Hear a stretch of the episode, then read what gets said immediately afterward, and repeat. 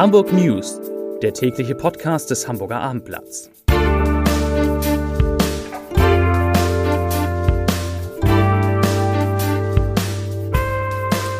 Herzlich willkommen in einer neuen Podcastwoche mit dem Hamburger Abendblatt. Mein Name ist Lars Heider und heute geht es um die Pläne des Senats, das Leben in Hamburg wegen der Pandemie noch einmal deutlich herunterzufahren. Weitere Themen, die Temperaturen steigen in den nächsten Tagen über 20 Grad, am Grab von Jan Vetter hat es Vandalismus gegeben und der Papst nimmt den Rücktritt des Hamburger Erzbischofs Stefan Hese nicht an. Dazu gleich mehr. Zunächst aber wie immer die Top 3, die drei meistgelesenen Themen und Texte auf abendblatt.de. Auf Platz 3, junger Kandidat täuscht bei Wahl, SPD-Mitte reagiert. Auf Platz 2, britische Mutante, Corona-Ausbruch auf der Lürsenwerft. Und auf Platz 1, Corona-Regeln, was ab heute in Hamburg und im Norden gilt. Das waren die Top 3 auf abendblatt.de. Hamburg wird nach Informationen des Hamburger Abendblatts noch in dieser Woche in einen harten, in einen sehr harten Lockdown gehen, wie es ihn bisher noch nicht gegeben hat. Sehr wahrscheinlich ist, dass es Ausgangssperren geben wird, zum Beispiel zwischen 20 Uhr am Abend und 5 Uhr am Morgen.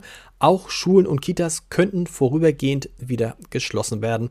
Das hat die zweite Bürgermeisterin Katharina Fegebank bereits angedeutet. Sie sagte, dass es jetzt Zeit sei, noch einmal Maßnahmen zu ergreifen und alles auszuschöpfen. Und sollte es notwendig sein, hält sie auch erneute Schließungen der Schulen und Kitas für möglich. Fegebank sagte wörtlich, ich zitiere, wir brauchen einmal das Herunterfahren des gesamten Lebens, damit wir nicht noch über Wochen und Monate die Situation haben, die viele belastet. Und dann muss auch alles auf den Tisch. Zitat Ende.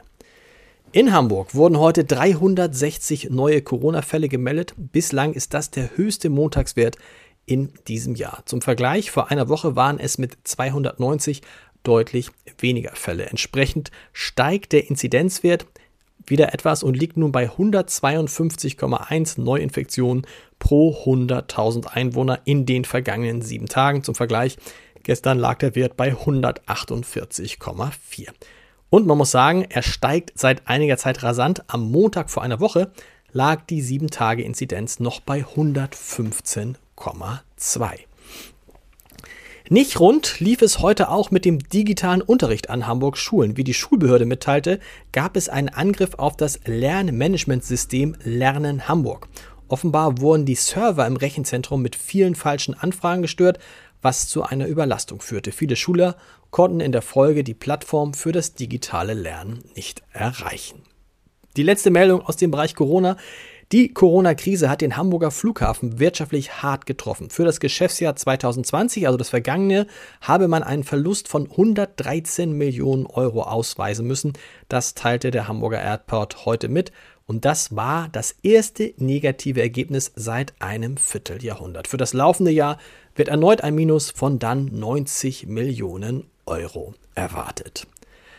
Papst Franziskus hat das Rücktrittsgesuch des Hamburger Erzbischofs vorerst nicht angenommen. Wie das Erzbistum Hamburg heute mitteilte, habe der Vatikan Stefan Hese eine erste Antwort gegeben. In dieser heißt es, der Papst hat dem Erzbischof von Hamburg, Stefan Hese, eine Auszeit gewährt. Hese hatte nach Bekanntwerden des Kölner Missbrauchsgutachtens seinen Rücktritt angeboten. Wir haben ja darüber schon berichtet in diesem Podcast.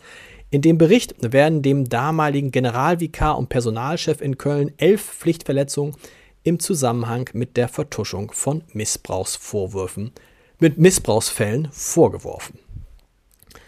Unbekannte haben das Tor zur Grabstätte des Schauspielers Jan Vetter herausgerissen. Es sei ins Gebüsch gelegt worden, sagte ein Sprecher des Ohlsdorfer Friedhofs heute. Wann genau der oder die Täter die Umzäunung des Grabes zerstört haben, war zunächst unklar. Friedhofsmitarbeiter alarmierten die Polizei darüber. Die eingesetzte Funkstreifenwagenbesatzung, was für ein Wort, hat von Amts wegen eine Strafanzeige wegen des Verdachts der Sachbeschädigung gestellt.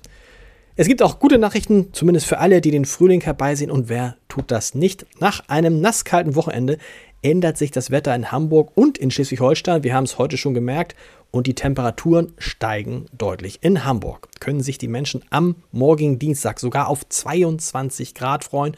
Und auch am Mittwoch bleibt es mild und sonnig. Der Deutsche Wetterdienst sagt für Hamburg und für Schleswig-Holstein Höchstwerte von 16 bis 21 Grad voraus. Und einen Podcast-Tipp habe ich natürlich auch noch für den heutigen Tag. Heute Abend geht es in unserem Gute Nacht Podcast in die zweite Woche mit Ernährungsdoc Anne Fleck, immer um 21 Uhr. Fünf Minuten kurze Gespräche und gute Tipps zum Thema Schlafen und Essen. Und Sie erfahren in dieser Woche unter anderem, was es bedeutet, wenn man regelmäßig zwischen 2 und 3 Uhr nachts wach wird. Zu hören ist der Podcast wie alle Podcasts des Hamburger Abendblatts unter www.abendblatt.de slash podcast. Viel Spaß dabei und die Hamburg News, die hören Sie morgen wieder. Wie gewohnt um 17 Uhr. Bis dann. Tschüss.